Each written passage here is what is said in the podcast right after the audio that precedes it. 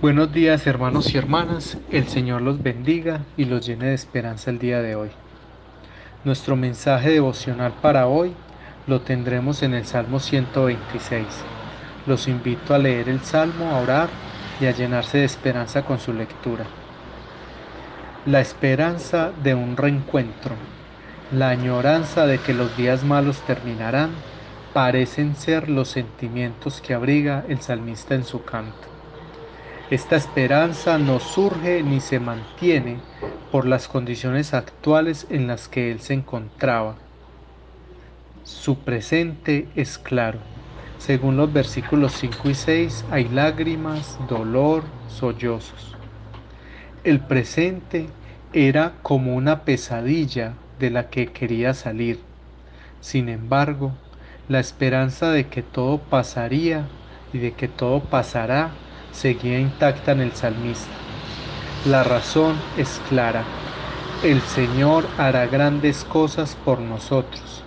Hará que regresen los días de libertad y los días buenos. Si la realidad era una pesadilla, la presencia de Dios y sobrar le acontecía al salmista como un dulce sueño. En este pasaje el futuro se carga de esperanza y de alegría. Nos llenaremos de risa, rebosaremos de alabanza, volveremos a reencontrarnos con los nuestros y con nuestros lugares, y los que con lágrimas y dolor han vivido tendrán su consuelo del Señor. Entonces, ese día todo parecerá como un sueño, como algo alejado de la realidad, pero será completamente cierto.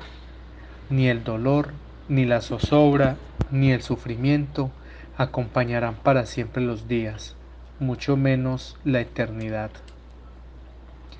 Este pasaje nos invita a no perder la esperanza en el porvenir, dado que allí está nuestro Señor. Nos invita a orarle a Dios para que vengan tiempos mejores donde vivamos con alegría los reencuentros con aquellos que amamos. Nuestra, nuestra esperanza sigue alimentándose no del azar, sino en que tenemos un Señor poderoso que seguirá obrando y sorprendiendo al ser humano.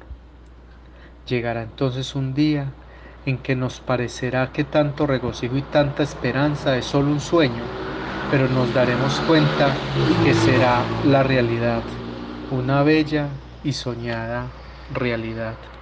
Que el Señor los bendiga.